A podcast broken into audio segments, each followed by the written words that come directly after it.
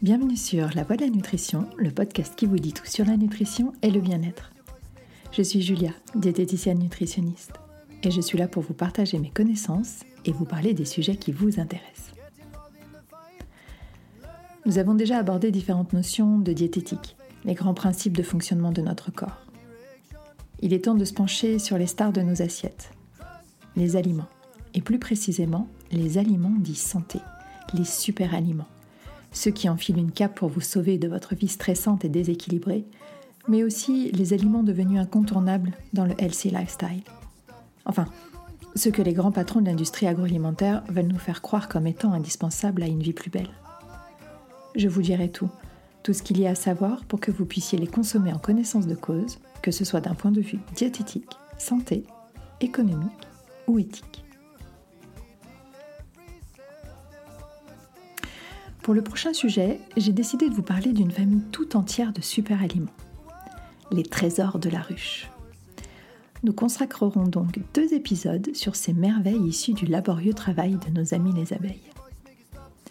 Et cette semaine, nous commencerons bien évidemment la saga de la apithérapie par le nectar succulent et précieux qu'est le miel, cher au cœur et au ventre de Winnie the Pooh. Je vous souhaite une bonne écoute.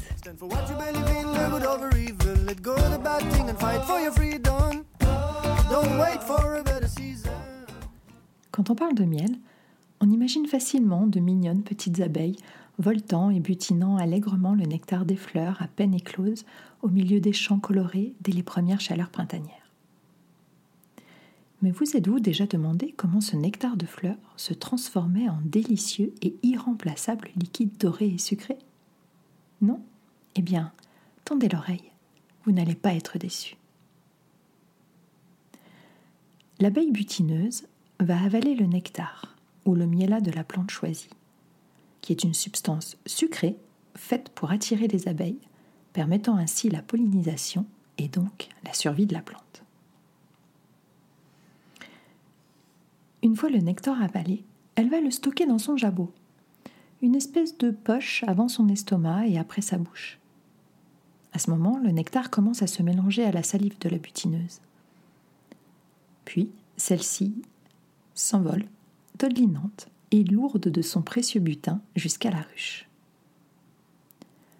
À son arrivée, elle se déleste auprès des abeilles ouvrières de son cher fardeau doré en le régurgitant en même temps que sa salive. Commence alors un travail de séchage pour les ouvrières qui vont ainsi rendre le miel moins liquide en le privant de son eau et en favoriser ainsi le stockage. La récolte du miel et son utilisation dans le domaine de la santé sont communes à toutes les civilisations, et ceci depuis la préhistoire. Les abeilles ont vu le jour il y a quelques 80 millions d'années. Une broutille donc, mais qui a dû peser sur le développement de la flore et la faune mondiale. Et si au départ l'homme se contentait de récolter de ci, de là, dans les trous d'arbres ou sous les roches, en éradiquant au passage la colonie, il a par la suite développé des techniques pour préserver la poule aux œufs d'or et se faciliter la vie, et a donc inventé le concept de ruche moderne. Quand on dit que les abeilles sont besogneuses, c'est peu dire, car sachez qu'il faut 20 000 abeilles et 8 millions de fleurs butinées pour produire un demi-kilo de miel. Vous avez tous pu remarquer que la palette de couleurs et de consistance des miels est presque infinie. Tout cela est déterminé par la plante butinée, la teneur en eau et aussi la vitesse de séchage. Le miel est composé à 80% de sucre avec un S, du fructose et du glucose principalement, et ceci à part variable, d'environ 15% d'eau et de 5% de vitamines, de minéraux et d'oligo-éléments. Le type de micronutriments dépend là encore du type de nectar butiné. De ce fait, les propriétés d'un miel à l'autre peuvent varier, et certains miels seront plus spécialement énergisants, comme le miel de châtaignier. D'autres encore seront bons pour la sphère ORL, comme le thym pour les bronches ou les ronces pour les angines. Certains favoriseront le sommeil, comme le miel de tilleul ou de fleurs d'oranger. Le miel d'acacia, par sa répartition entre fructose et glucose, est le miel qui a l'indice glycémique le plus bas. Mais ne rêvez pas, cela reste un produit sucré qui aura un impact sur votre glycémie. Alors, 2 à 3 cuillères à soupe par jour si vous ne prenez pas d'autres produits sucrés et tout ira bien. Bien sûr, les sportifs y trouveront une source d'énergie rapide facilement assimilable. Et pour eux, l'acacia reste le meilleur compromis pour ne pas souffrir d'hypoglycémie réactive.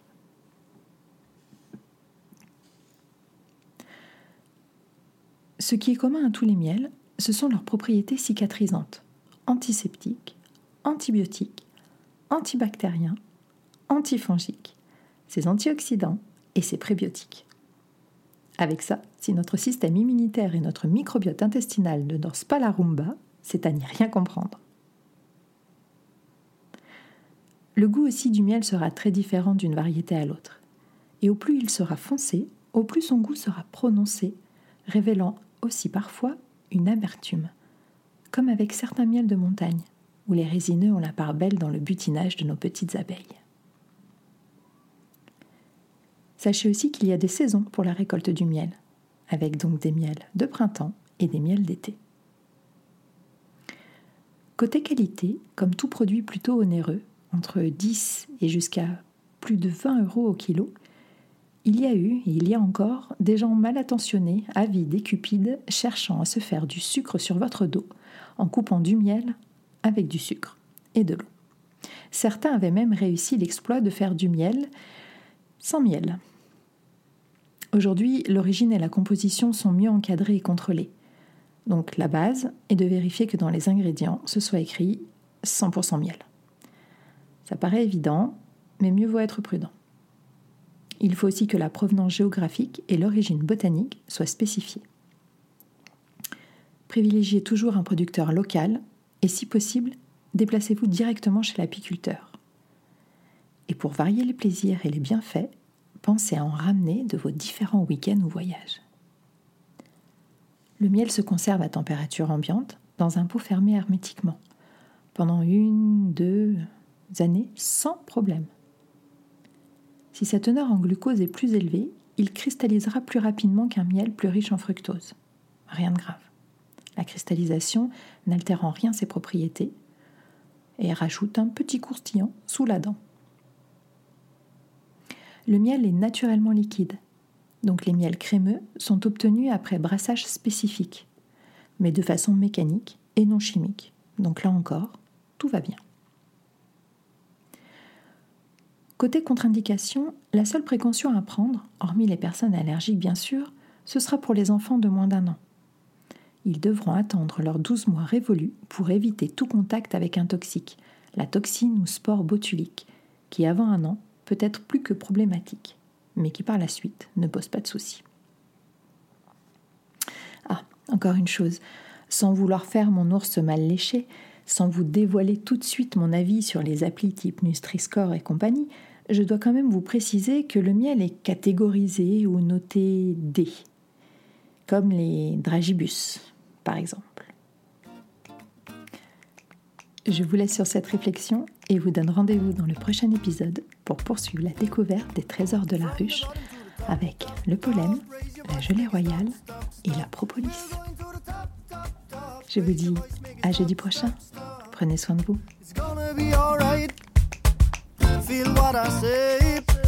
Get involved in the fight, learn how to play. We